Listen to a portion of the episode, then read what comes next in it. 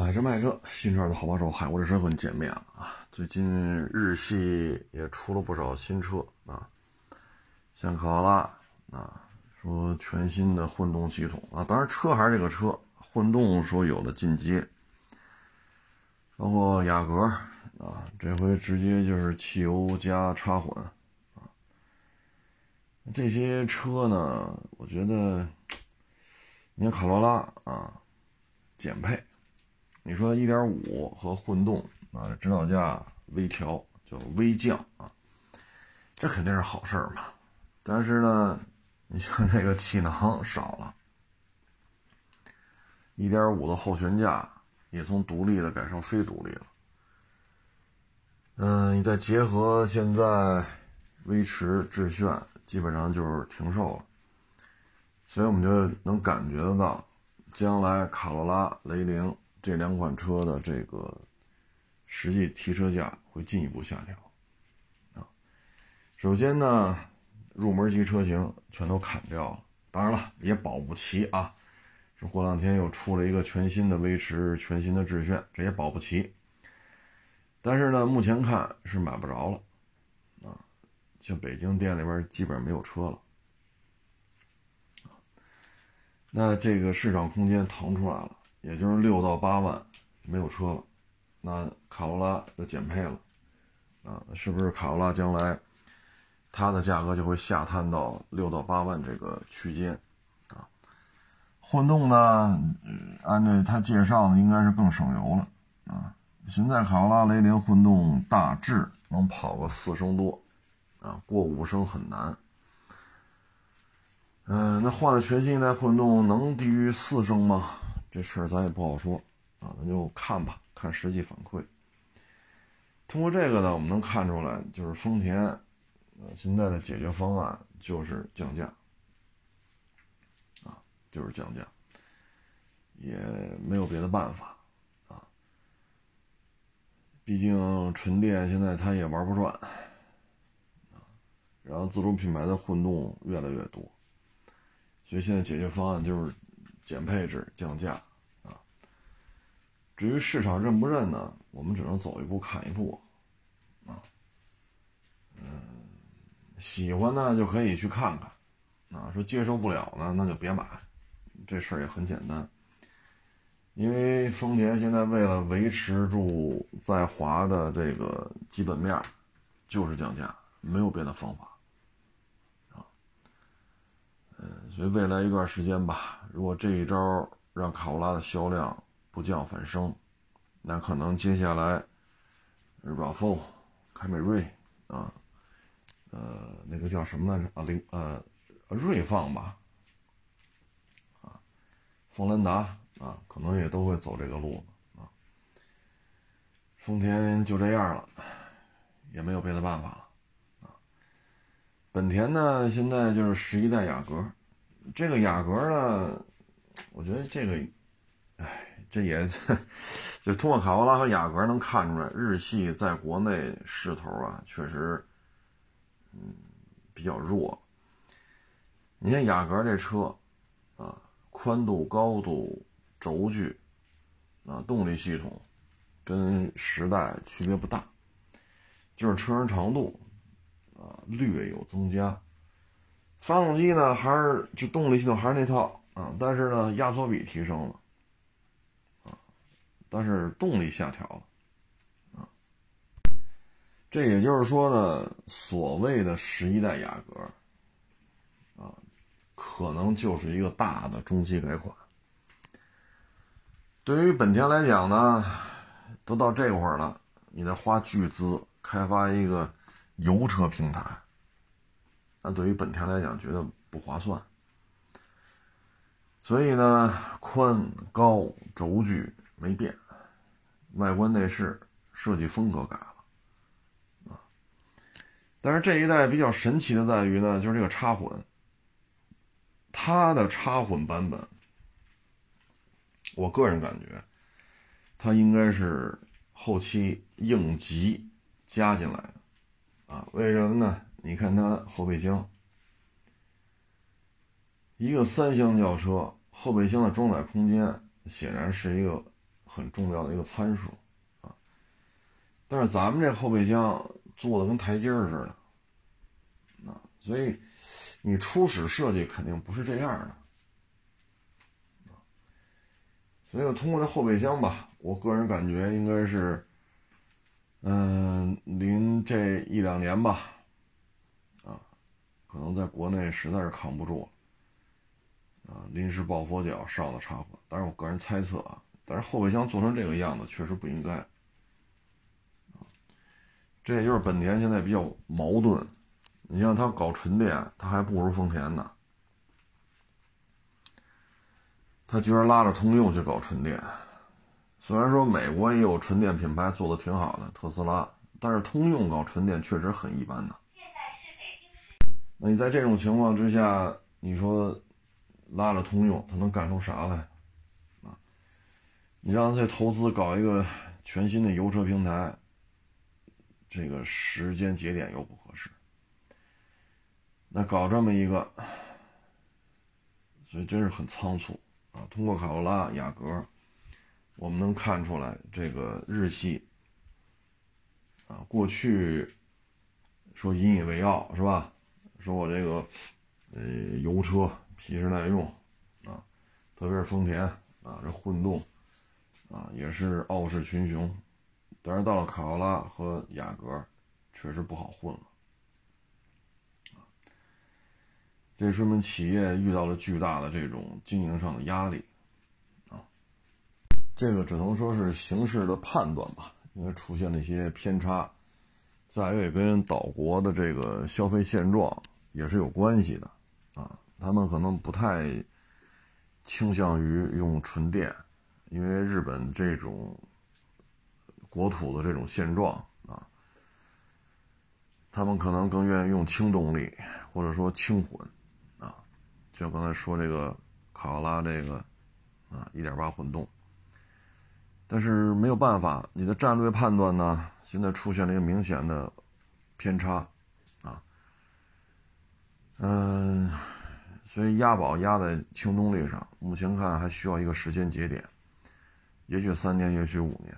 但现在电动车已经杀红了眼了，啊，那你不能说这未来三到五年轻动力不起来，我就不生产车；轻动力起来，我再生产车，那也不合适吧？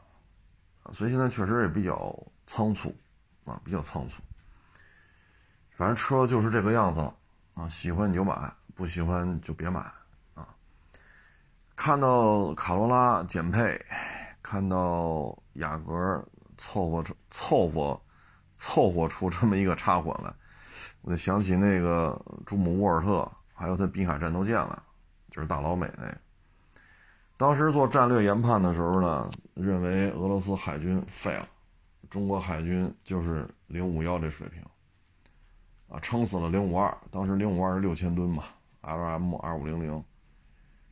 还那个八连装摇臂式的近程防空导弹发射架呢，结果呢就搞了朱姆沃尔特，搞了滨海战斗舰，觉得三千吨的这个滨海战斗舰打咱们的零五幺，包括零五二这个早期版本啊，打那玩意儿不都是手拿把枪？这就是战略研判啊！阿里伯克的这个后续没有做啊。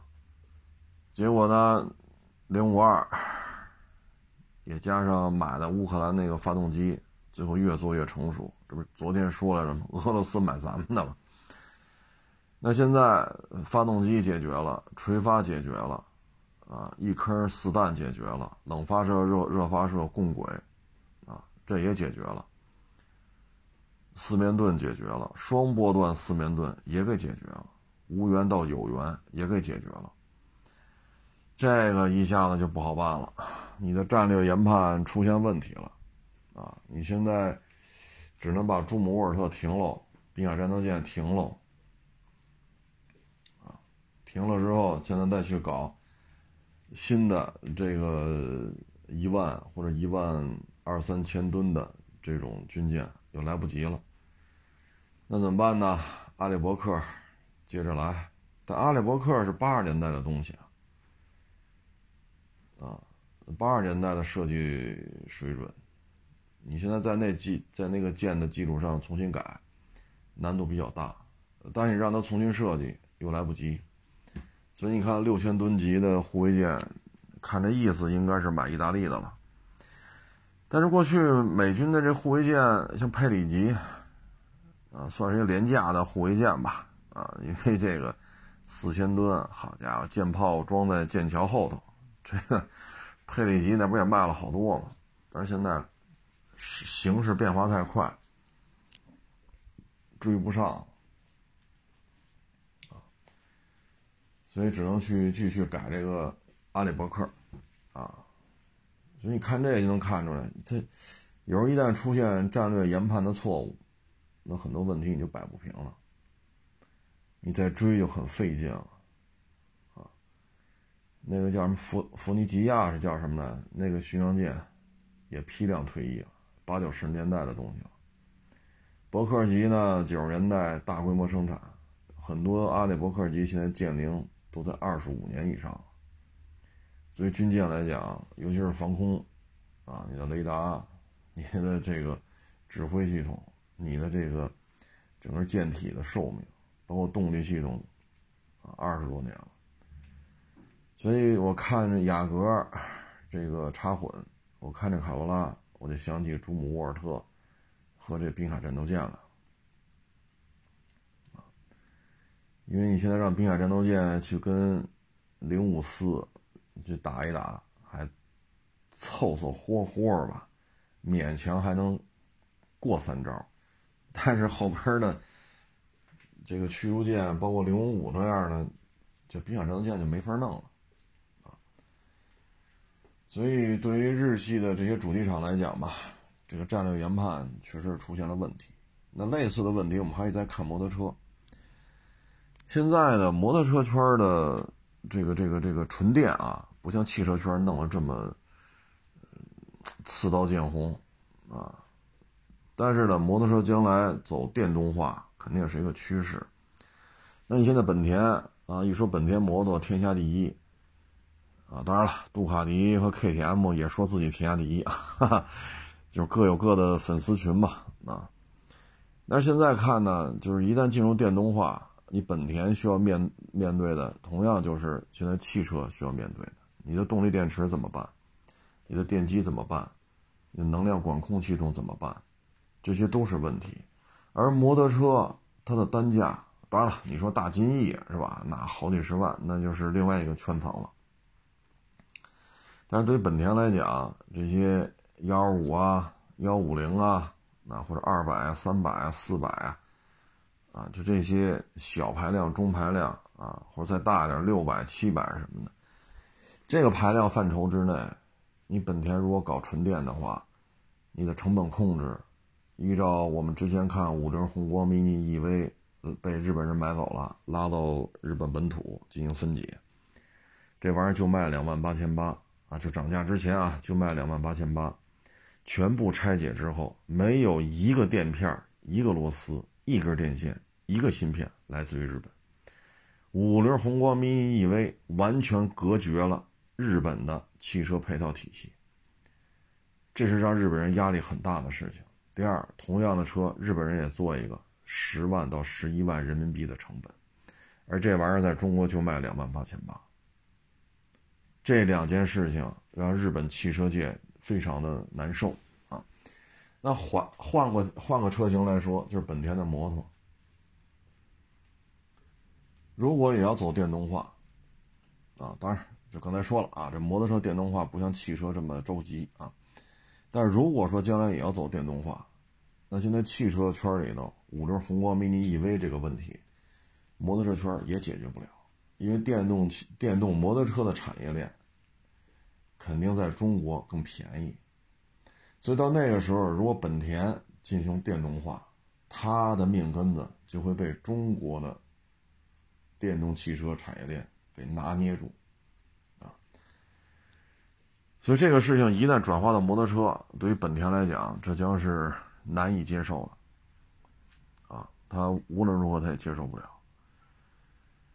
所以摩托车圈吧，这个，你看现在春风、钱江也都出自己的电动摩托，啊，嗯，这次北京摩博会也有一些电动摩托邀请大家去试驾，啊，呃，包括前二年就有电动越野摩托攀爬，你包括这次环岛拉力赛，你看那后勤保障基地里边，很多人骑的都是电动小摩托，啊，越野用的啊，越野的那种摩托。所以现在你说雅阁就成这样了，卡罗拉就成这样了，那将来摩托车要也这样了，可怎么办？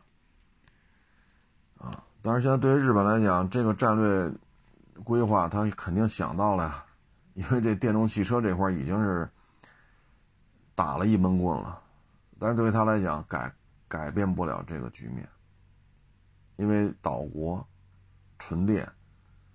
这之间是有矛盾的，啊，就像咱们国家似的，一直从各个方面鼓励去买省油的车，好多年前就实行这政策了，对吧？你像很简单的一个例子，排量越大，车船税越高，年年交，对吧？这个咱们国内对于大排量、高能耗的车，这过去很多年都是持一个，呃。另眼相待的这么一个态度那现在岛国对于这个纯电这一块儿，他也是接受不了啊，所以未来一段时间吧，不知道本田摩托一旦电动化这一这一块儿，就像汽车电动化一样，席卷全球的话，不知道本田摩托如何应对。本田汽车本身在岛国就是个二线品牌。啊，现在越弄越抽抽。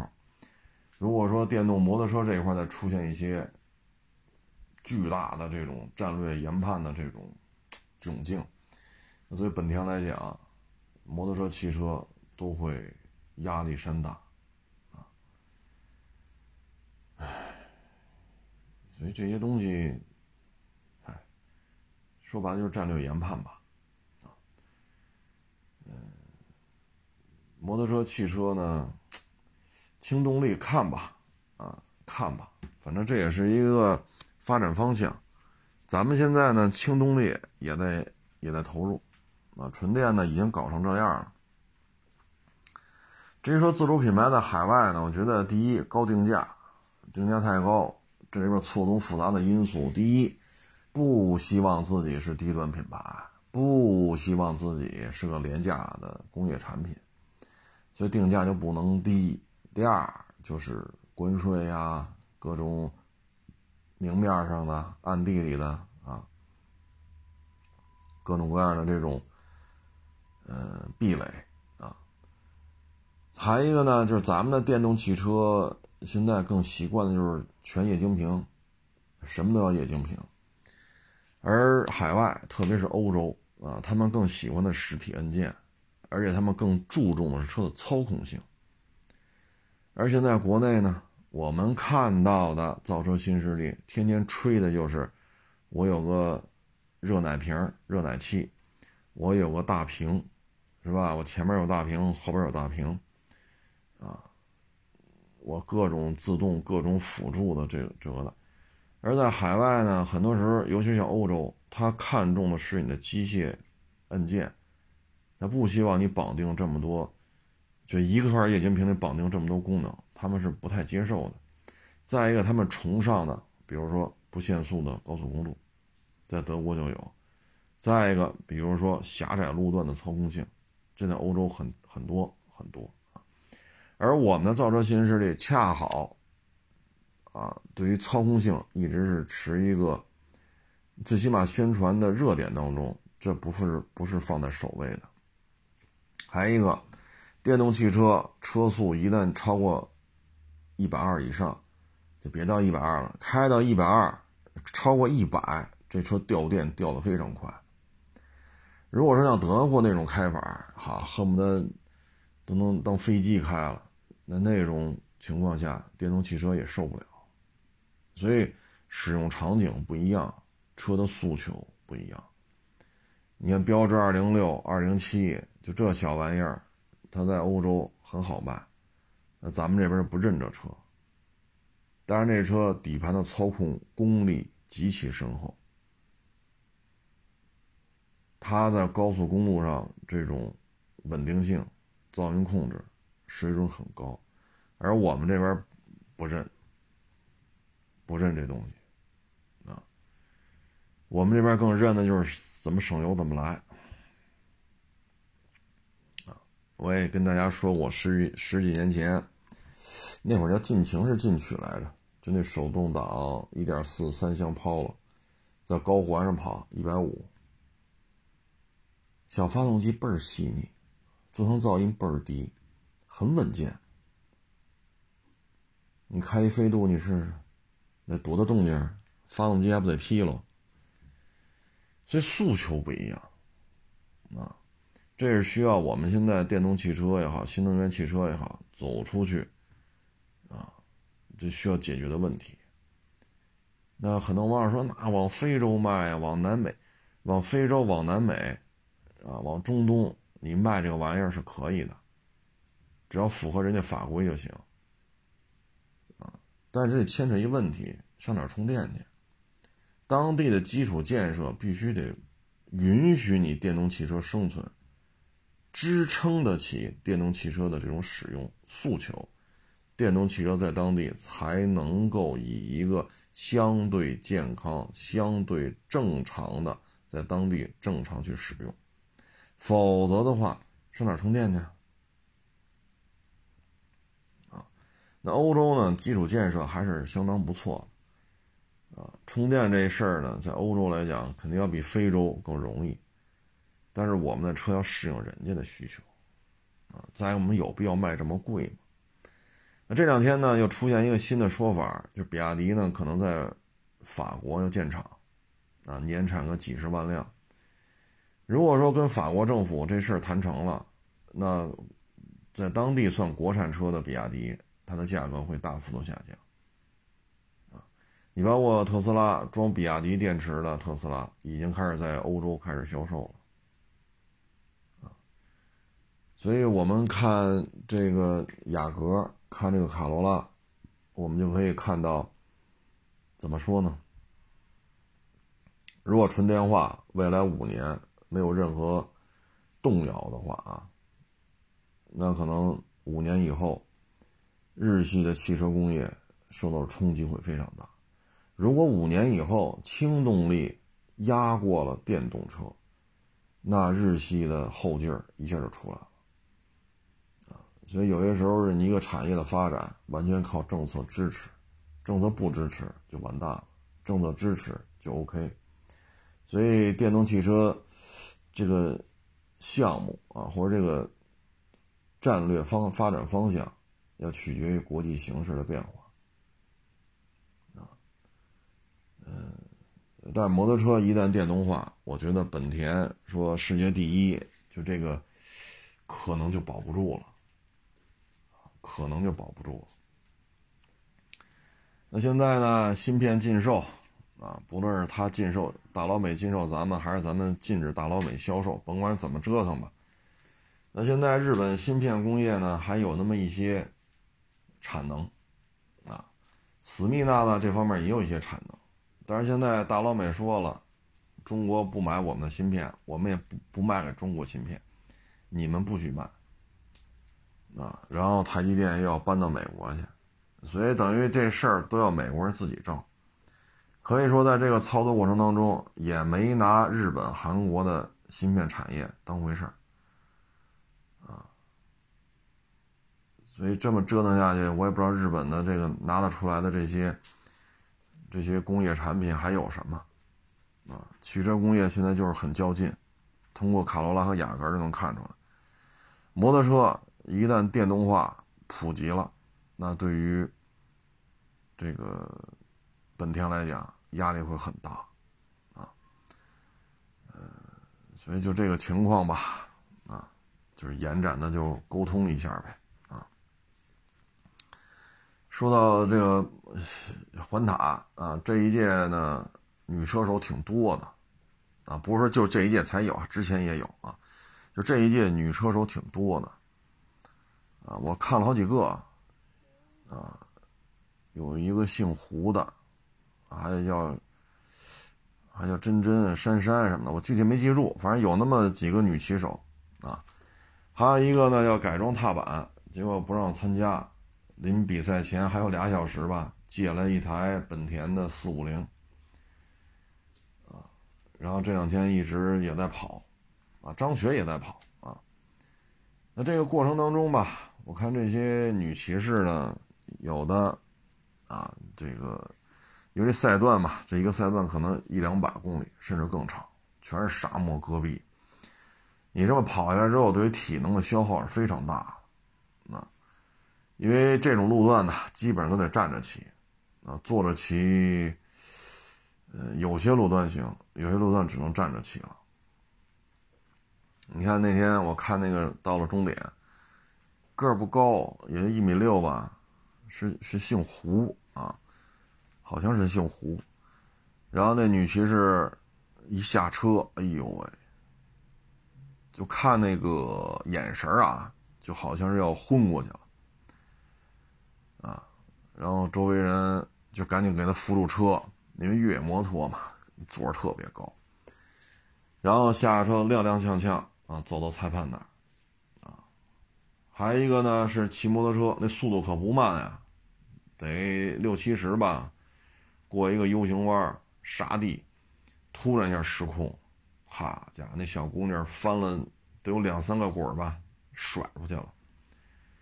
得亏呢，周围有别人，因为拍下来了嘛，周围有人在拍摄，赶紧跑过去，好家伙，帮他把车周起来，帮他处理一下，啊，那小姑娘摔的有，就在那哭。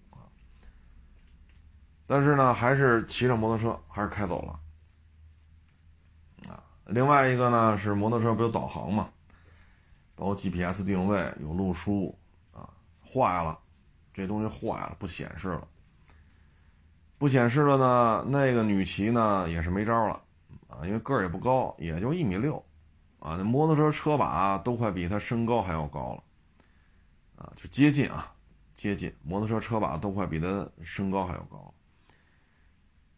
然后九九五年的，也就二十二十七八吧，啊，然后那小姑娘也在那哭，嗯，然后。这一哭，周围就过来好多人啊，有的给他弄电线，有的给他弄那螺丝，反正七手八脚的吧，给他处理了得有个二十来分钟，把他那个 GPS 不显示的问题给他解决了，路书转那个纸嘛，把那个问题给他解决了，然后这小姑娘擦擦眼泪啊，然后又骑着摩托车又开跑了。所以说，这才是摩托车文化。你再看现在这个所谓的露胳膊露腿的这些女骑，啊，你说对于中国摩托车，啊，你说运动也好，造车也好，文化也好，你说起什么作用？就得穿一个，就比那丁字裤啊，多不了多少布，啊，上边得穿小吊带啊。骑个摩托车还不错，还知道戴头盔。但你骑摩托车，你穿一吊带装，骑那么快，你不怕窜稀吗？再一个了，膝盖就这么露着，胳膊肘就这么露着，咱先不说摔车会不会受伤吧，不落病吗？还有那个是吧？万人摸啊！前两天我看在他那几千万豪宅里边，啊，跪在地下。啊，然后摸他那轮胎，哟，那悠扬的乐器，哎呦我去！可别说你喜欢摩托车，你喜欢的是钱，你喜欢的是摩托车带给你的名与利。啊，这几个女的，不论岁数大岁数小，说二十来岁、三十来岁还是四十来岁，这才是真心的去喜欢摩托车，人家愿意为此去吃这些苦，参加环塔这个几十万的报名费。包括各个车的费用、车队后勤保障加一块啊，小几十万的费用，人家愿意去跑，也没什么赞助商，因为我看这几个女孩身上没有赞助商的 logo。哎，这才叫女骑啊！那个万人摸，要我说，嗨，算了，我也甭说。啊，就因为他，啊，多少小女孩学他，又有多少小女孩死在摩托车网红的这条路上。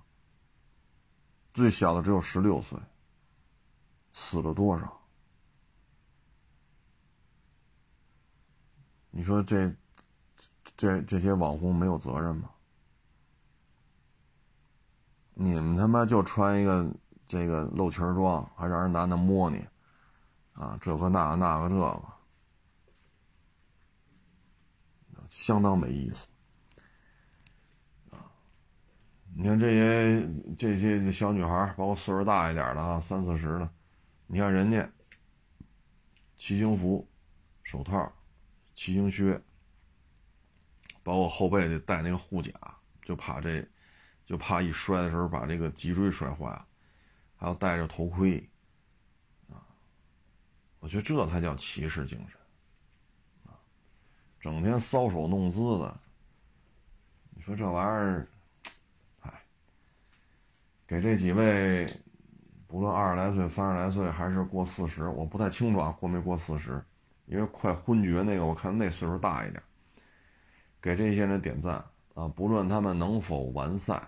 都得给他们点赞，啊，呃，包括那个踏板换成四五零拉力的那个，啊，这都得给人点赞，啊，这都是英雄啊！不论他能否完赛，不论最终成绩如何，啊，我觉得这些都是，呃，值得我们关注，也值得我们啊给人家叫好的，啊，嗯，再说一下这个，也是一网友发给我的。啊，说是新疆霍城吧，是叫一个女士搭乘同事的车下大雪，然后车辆失控，导致这个女的好像是一级伤残，然后索赔三百多万，最后法院判她赔判这个车主赔这个搭乘的这个女同事一百七十多万。这事儿啊，不是现在发生的。这是二零二零年年底，啊，也就是说过去得有些日子了。那这事儿为什么会判赔呢？首先，你机动车驾驶员，你出了事儿，你要对车上所有的这些成员的这个这个伤情啊，啊，人身财产啊，就要承担责任的，因为这是一单方事故。十二月份的新疆下大雪，他自己失控，车冲出公路。啊，然后导致车辆受损，撞到路边的这个，好像说是撞一棵大树上，所以你不能赖那大树啊，因为大树就在这儿马路边长了这么多年了，是自己没控制好，车失控滑出去了，然后撞到树上，然后导致搭乘的女同事，我看着好像是有一条腿给截肢了，好像是啊，也有说是偏瘫的，那具体因为是。就有有几年了啊，具体的你让我 我还没核实清楚，反正是一级伤残。那这事儿呢，如果说你没有要同事的钱，就属于善意同城，要减轻责任方，也就是车主或者驾驶员这一方的赔偿责任。但是呢，这个男的开车，这个男的他说了，我是免费的，我是善意同城。人法院查了，这女的给这男的。转过钱，而且不止一次，都是车费。所以你再说你不要钱，那这事儿不合适。现在给你转过两回钱，这法院查出来的，那现在你就不是善意同城了，你属于一个经营行为。这就是一个人员运输的合同，所以你就要承担相应赔偿责任，一百七十多万。所以呢，咱们之前节目当中说过这个案例啊。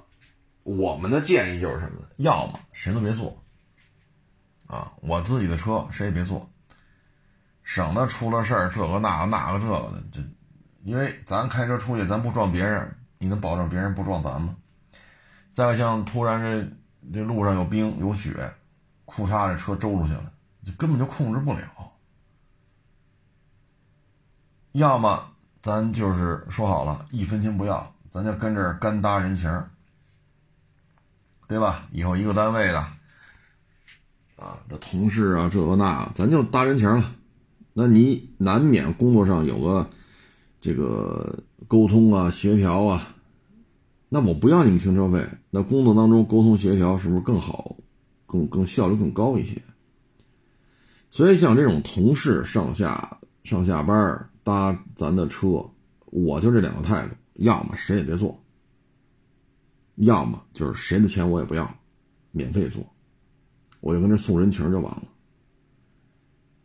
啊，千万不要说自己还要跟人要钱去，就千万不要这么弄。你这么弄完之后，很多事儿，你像这个，你要钱了，你是你非说没有没有就没有，那法院查出来了，你有两次转款记录，这女的给他转的就是车费，所以你看看一百七十多万，啊，就这年头，好家伙，挣一百七十多万，哎呦我老天呐，这。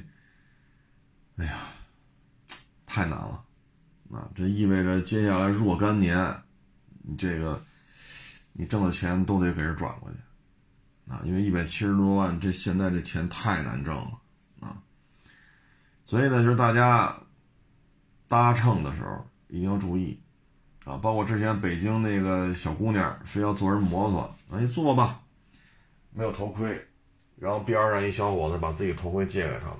结果头盔大，小女孩脑袋小，然后他搭人家摩托车，骑摩托车的速度特别慢，没有任何人碰他，就是一条马路，吧唧摔了，也不知道是什么原因。小女孩摔这一瞬间，头盔甩出去了，后脑着地死了。你好心是吧？你把你头盔借人家了吧？好嘞，人死了，你就得反复接受调查。你跟这女孩认识吗？认识还是不认识？你只有这两种回答，你是怎么出现在这儿的呢？好，你是主动提出把头盔借给他，还是别人让你借给他，还是女孩要给你借的？再有，头盔大，女孩脑袋小，这事儿你知道不知道？你是否告知了头盔这检摩托车这个头盔的一些操作流程？你是否检查了头盔大脑袋小？你是否发现这问题了？等等等等，就就一遍一遍找你聊，啊，执法记录仪一开，笔录一做，一遍一遍找你聊。为什么？你好心把头盔借给他了，他死了，而死亡原因就是头盔大，脑袋小，头盔甩出去了，女孩后脑着地，不治身亡。你瞧瞧，你瞧瞧，你这事儿，你说你这这这，你说这咋整？说人家小伙子骑摩托，人那个把人摔死了，这甭废话，他肯定得有赔偿责任。但是他摩托车如果上了保险了，是不是保险能赔很多呀？头盔，咱咱有出借头盔的保险吗？说头盔借给别人了，死了，这保险赔多少？目前没听说呀。出借头盔的专用保险目前没听说过。那假如说死了，假如说啊，赔一百五。车主承担多少？你借头盔要要承担多少？人那个，假如说保险上了二百万、三百万，那这一百多，那都能平衡掉。但是如果法院如果啊，我就是如果借头盔这小伙子，你也要承担一部分责任，那这个钱只能自己掏了。你这头盔没有这种出借头盔的死亡保险，所以有些时候生活当中。这一举一动，啊，就是，唉，反正就各位自行体会吧，都是成年人啊，说多了、说浅了、说少了、说深了都不合适，反正大家自行自行的去揣摩吧。我们生活当中，我们应该怎么做啊？今天呢，还出一事儿啊，这长城和比亚迪，好家伙，这个我也是真没想到啊。赶上今天比亚迪一个什么什么新车上市，长城就今儿举报，有点意思啊！遥想当年，啊，比亚迪把魏无偿转让给了这个长城，啊，长城呢也把商标呢什么这商标那商标无偿转让给了比亚迪。当时比亚迪长城说的都很清楚，兄弟企业互相帮忙，啊，不求什么金钱之类的。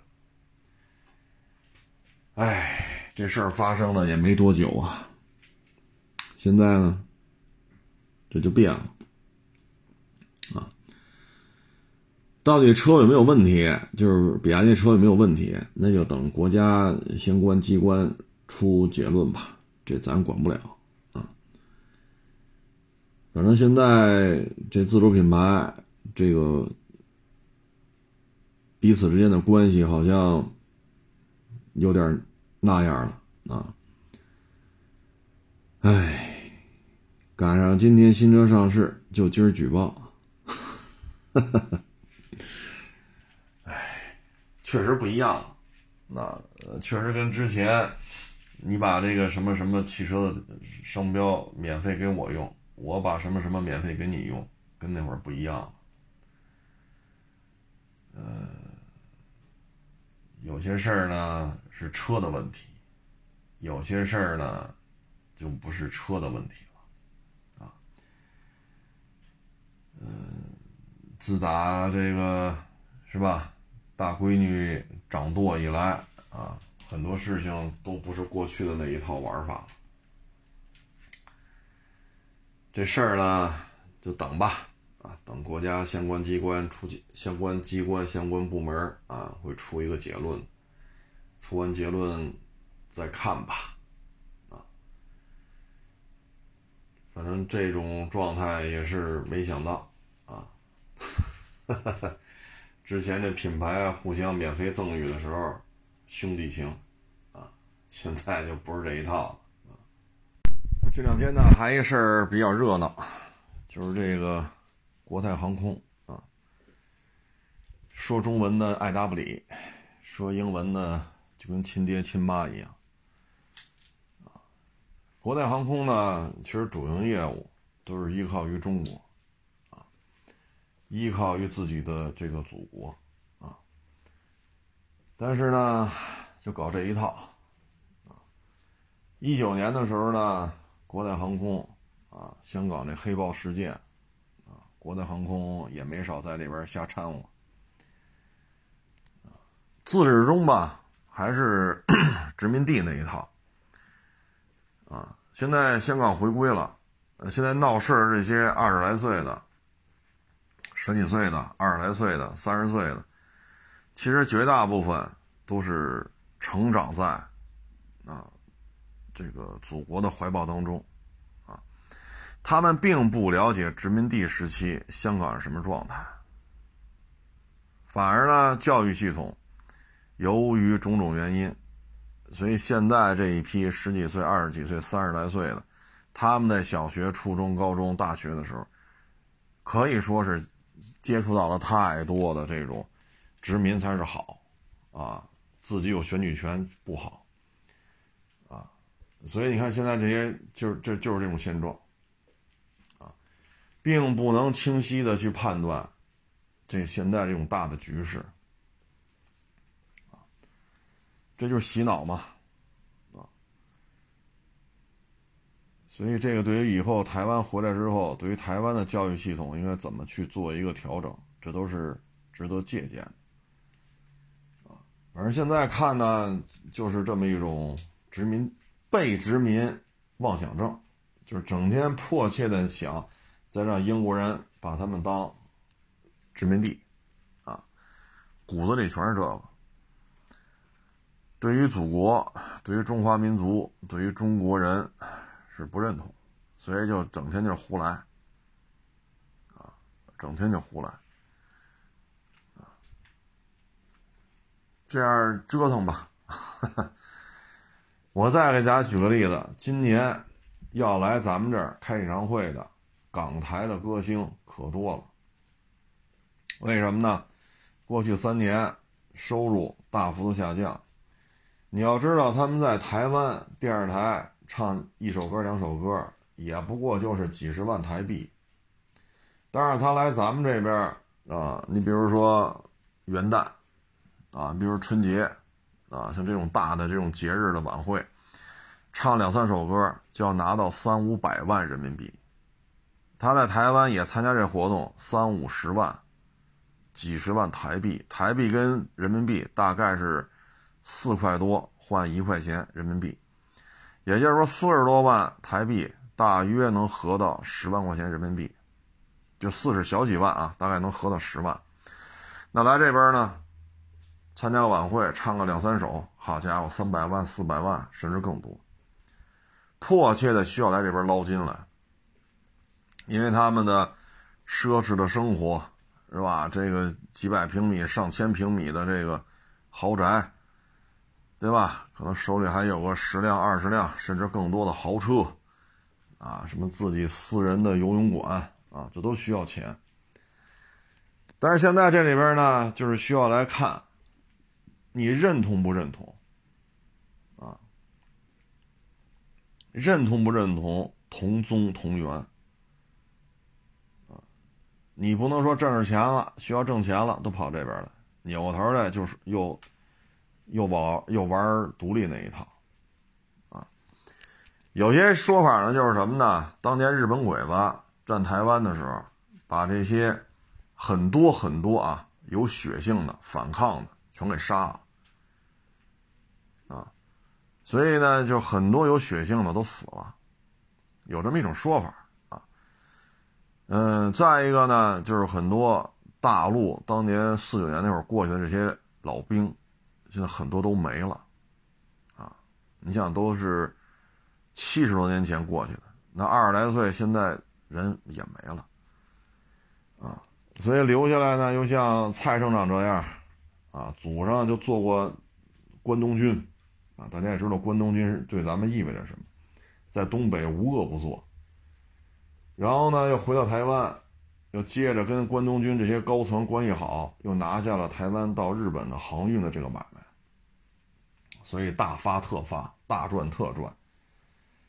所以你为什么现在这些人啊，掌权的人对日本就就可以是跪舔？为什么？因为他们的父一辈或者再上一辈。上一辈上两辈没有得到清算，是汉奸就要接受清算，该枪毙枪毙，该进监狱进监狱，而这些人没有得到清算，种种原因嘛啊，然后，所以现在骨子里对日本人那真是，哎，反正香港这个我觉得就是，其实现在闹事这些十几岁、二十几岁、三十来岁，他们当年。九七年回归之后，教育系统应该说是有一些这样那样的问题，所以导致他们洗脑就洗成这样了，宁肯给英国人当二等公民，当殖民地的这种身份，啊，所以这就是他们的现状。那其实这事儿闹成这样很简单嘛，对吧？那以后就不坐你的航班不就完了吗？那航班有的是。不坐你的不就完了吗？你跑英国开航空公司去，就拉你那个，对吧？跪舔的祖宗，就拉英国人去。那显然英国当地的航空公司 又容不下他，所以这就是现状，啊，这就是现状，啊，慢慢吧，祖国越来越强大，啊，大军舰、大飞机、高铁，是吧？芯片、太空站。啊只能让他们慢慢去看吧，啊，他们的老祖宗，你瞅造造那几艘军舰，航母编队带着几艘军舰还要来南海，还要示威来，好家伙，到了南海，这军舰坏都差不多了，好不容易开到南海了，英国那个一脸煞白啊，那航母上飞机还不够，又从美国借飞机。这航母上才算摆了几架战斗机，护航舰队都没人搭理他，都坏的差不多了，啊，最后又找别的国家舰队给他护航，就他妈这水平还过来嘚瑟呢，所以慢慢来吧，啊，这一代人可能洗脑洗的比较重吧，啊，台湾这帮也是，啊，没有得到清算，啊。你包括这个思密达也是，日本人在半岛啊烧杀抢掠、无恶不作的时候，当时也有一些人啊跟着日本人怎么怎么着，这些人也没有得到清算啊。所以你看，现在这思密达自己要求不许再提强制劳工、慰安妇，不许再提这些，包括在他们那儿拍个抗日的片子，这些事情都要往下压啊，都要往下压。同样，你看台湾，啊，当年被日本鬼子杀了多少人？你看现在台湾的影视圈有几部抗日的片子？有吗？有没有？那小日本在台湾杀了多少人？有血性的这些反抗他的侵略殖民的，杀了多少？现在台湾的影视圈拍了几部抗日的片子？所以你就明白为什么现在这管事儿的，就迅速的就要把思密达和脚盆机的关系迅速拉拢起来，这都是有原因的，根儿上就没肃清，啊，哎，反正就是形势的变化，不是咱们所能预测，啊，随他吧，爱怎么折腾怎么折腾吧，啊，反正像这种一片云彩、全国下雨的地方。一旦平推过去，倒霉的是他们自己，哎，前两天那台湾那运动员拿了冠军比赛，拿着五星红旗，啊，那后来采访的说：“你这样回台湾不怕那什么吗？” 人说的很清楚啊，自己的祖宗在哪儿啊？自己到底这追根溯源，自己到底是是什么人？自己是中国人呢，啊，说着中文，写着汉字儿，对吧？用着筷子吃着中餐，啊，拜着妈祖，啊，也也有佛教，啊，也过春节，然后非说自己，那你别用中文了，你也别用汉字了，啊，你别说中文，别写汉字了，就跟思密达似的，中文全给我抹掉，抹到最后。抹到最后，思密达都没法用他现在编的这个文字来描述他自己的历史。啊，嗨，这事儿咱就不管了，咱们就干好咱们自己的事儿。啊，难归难，苦归苦，反正各个国家都不太好，都不太好啊，就是咬着牙扛呗，熬鹰嘛，是吧？现在就是熬着。包括我看现在美国很多博主都出来说嘛，说走线这是不对的。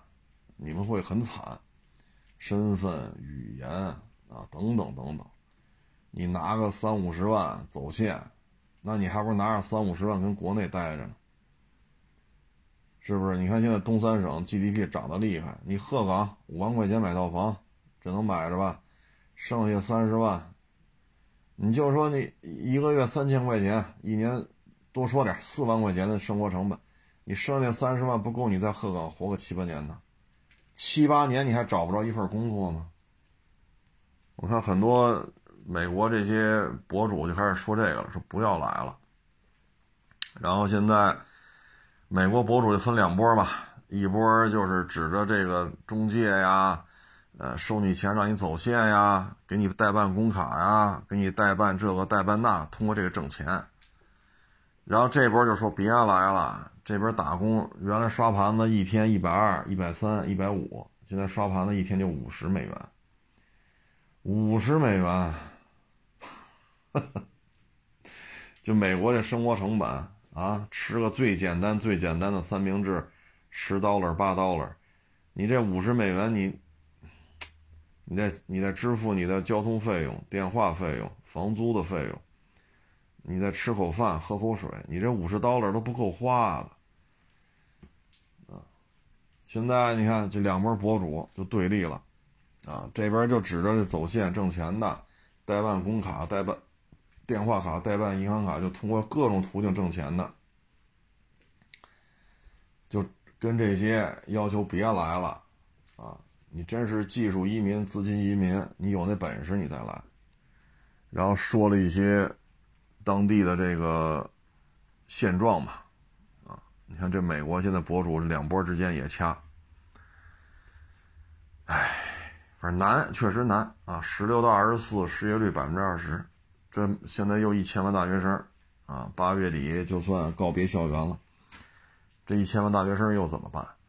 这都是事实啊！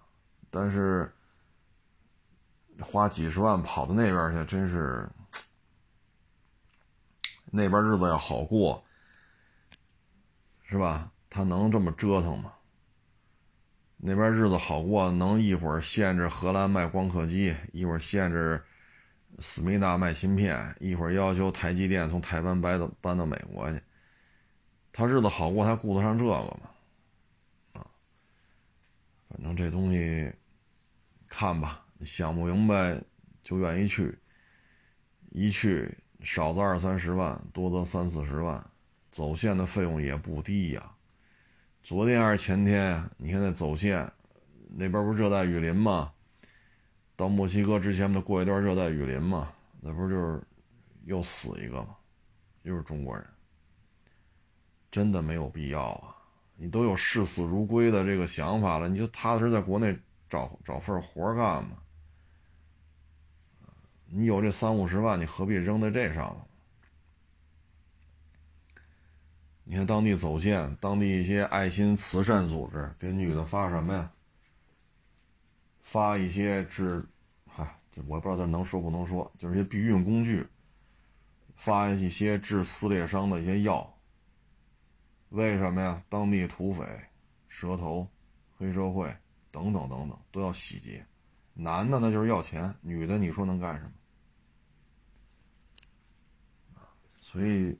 哎短视频呐，真是，哎，拍出这些东西吧，尤其是那卡车司机，多他妈操蛋！非告诉开卡车，一个月一万六千刀了，而且运输过程当中为了炫，还私自打开他们委托他们运输的这个美国货主在他们卡车这些货，还打开让大家看，这直接导致很多美国货主不愿意用华裔司机或者中国的司机。而且现在由于这个整体经济不景气嘛，根本就挣不到一万六千刀了。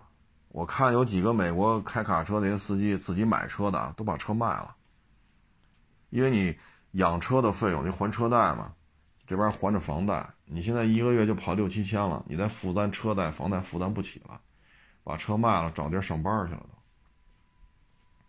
你说这两口子害了多少中国人，弄得五迷三道的。你领你你自己说自己挣一万六，又去领那个给穷人的免费救济食品，这都什么人性啊！